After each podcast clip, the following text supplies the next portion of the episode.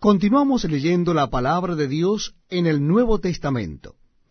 Les invito a que busquen en sus Biblias o Nuevos Testamentos el capítulo 12 de Hechos de los Apóstoles.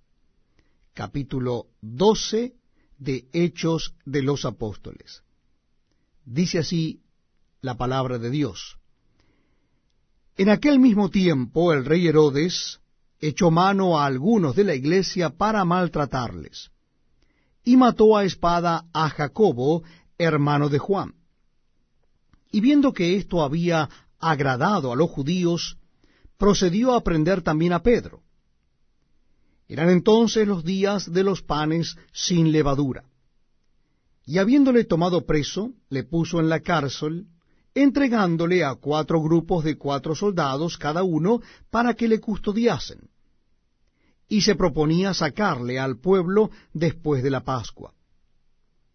Así que Pedro estaba custodiado en la cárcel, pero la iglesia hacía sin cesar oración a Dios por él. Y cuando Herodes le iba a sacar, aquella misma noche estaba Pedro durmiendo entre dos soldados, sujeto con dos cadenas, y los guardas delante de la puerta custodiaban la cárcel.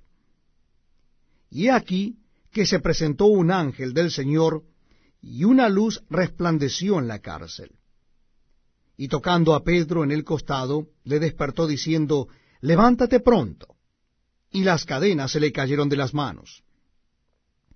Le dijo el ángel, Cíñete y átate las sandalias y lo hizo así. Y le dijo, envuélvete en tu manto y sígueme.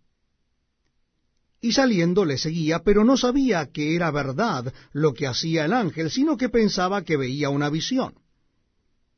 Habiendo pasado la primera y la segunda guardia, llegaron a la puerta de hierro que daba a la ciudad, la cual se les abrió por sí misma.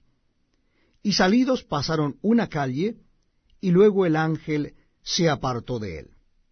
Entonces Pedro, volviendo en sí, dijo, Ahora entiendo verdaderamente que el Señor ha enviado su ángel, y me ha librado de la mano de Herodes, y de todo lo que el pueblo de los judíos esperaba.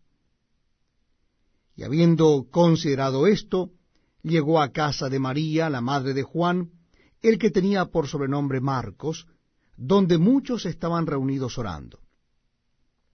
Cuando Pedro llamó a la puerta del patio, salió a escuchar una muchacha llamada Rode, la cual, cuando reconoció la voz de Pedro, de gozo no abrió la puerta, sino que corriendo adentro dio la nueva de que Pedro estaba a la puerta. Y ellos le dijeron, Estás loca.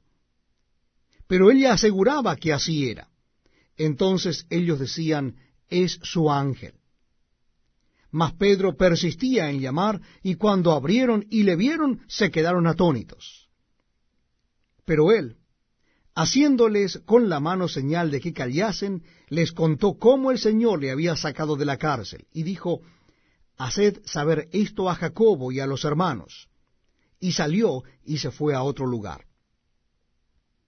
Luego que fue de día, hubo no poco alboroto entre los soldados sobre qué había sido de Pedro. Mas Herodes, habiéndole buscado sin hallarle, después de interrogar a los guardas, ordenó llevarlos a la muerte. Después descendió de Judea a Cesarea y se quedó allí. Y Herodes estaba enojado contra los de Tiro y de Sidón, pero ellos vinieron de acuerdo ante él, y sobornado Blasto, que era camarero mayor del rey, pedían paz, porque su territorio era abastecido por el del rey.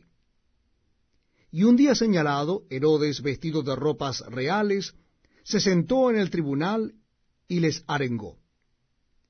Y el pueblo aclamaba, gritando, Voz de Dios y no de hombre. Al momento un ángel del Señor le hirió, por cuanto no dio la gloria a Dios, y expiró comido de gusanos.